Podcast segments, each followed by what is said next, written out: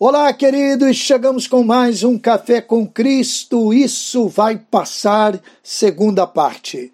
Que garantia temos que isso vai passar? Como ter certeza que essa tempestade se acalmará?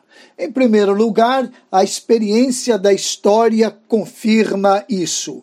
Em 1918 surgiu a gripe espanhola, que, embora tenha este nome, o consenso é que tenha surgido nos Estados Unidos.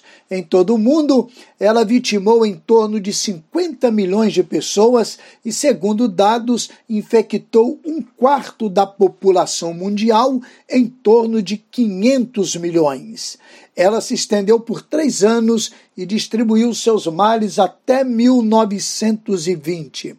No Brasil, foram 30 mil mortes para uma população estimada de 30 milhões. Ela passou. No ano de 1970, houve um surto de meningite no Brasil. Embora as informações tenham sido monitoradas, suspeita-se que muita gente morreu. E o que dizer do pavor que a chegada do vírus HIV causou na década de 80 do século passado? Saber que alguém estava infectado provocava reação de distanciamento imediato.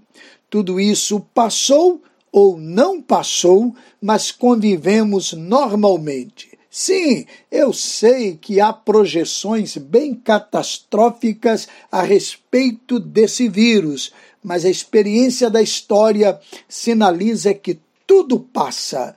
Eclesiastes 3,15: tudo o que acontece ou que pode acontecer já aconteceu antes. Com a bênção do eterno Neemias Lima, pastor da Igreja Batista no Braga, Cabo Frio.